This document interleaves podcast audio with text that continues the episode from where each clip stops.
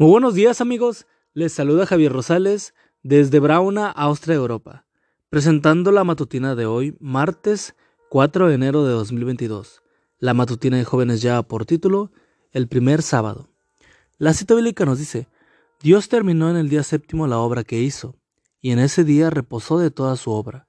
Y Dios bendijo el día séptimo, y lo santificó, porque en ese día reposó de toda su obra.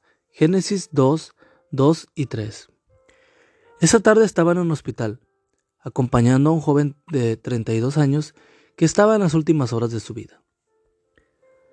Su familia había invitado a personas de diversas denominaciones religiosas para que lo animaran, y sin quererlo, había alrededor del convaleciente un pequeño encuentro ecuménico. Todos nos sorprendimos. Yo, con 22 años de edad, era el representante de la iglesia adventista, había también un sacerdote católico, un creyente mormón, dos evangélicos y familiares del joven que estaban ávidos de escuchar qué teníamos para decir. A través de una corta presentación que cada uno lo hizo sobre su fe, me di cuenta que allí nadie parecía conocer a los adventistas. Expuse brevemente algunos aspectos doctrinales de nuestra iglesia y el sacerdote católico dijo, yo conozco algunos adventistas. Ustedes son los que guardan el día de reposo de los judíos. No, respondí yo. Nosotros guardamos el único día de reposo que autorizan las sagradas escrituras. A través de los siglos, el diablo se ha encargado de cegar a las personas con preconceptos, tradiciones, ocultándoles la verdad. En relación al sábado, son muchos los que creen que el día de reposo bíblico es el domingo y que el sábado fue dado en exclusividad para el pueblo hebreo.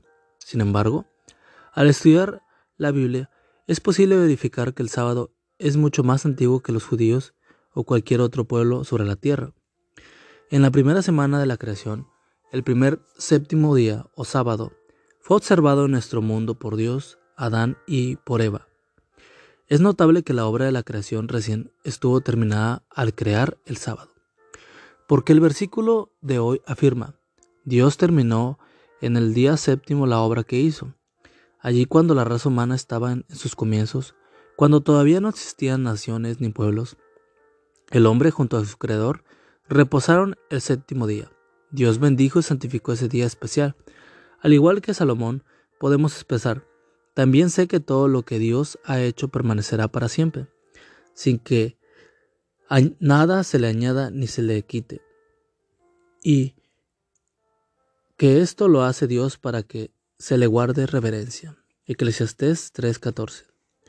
Qué privilegio tenemos los adventistas al observar el mismo día de reposo que Dios hizo en la creación. Al realizar tu oración, agradecele al Señor por darte luz para hacer su voluntad, incluso al guardar el cuarto mandamiento ejemplos y enseñanzas de los patriarcas. Y amigo y amiga, recuerda que Cristo viene pronto y debemos de prepararnos. Y debemos ayudar a otros también para que se preparen, porque recuerda que el cielo no será el mismo si tú no estás allí. Nos escuchamos hasta mañana. Hasta pronto.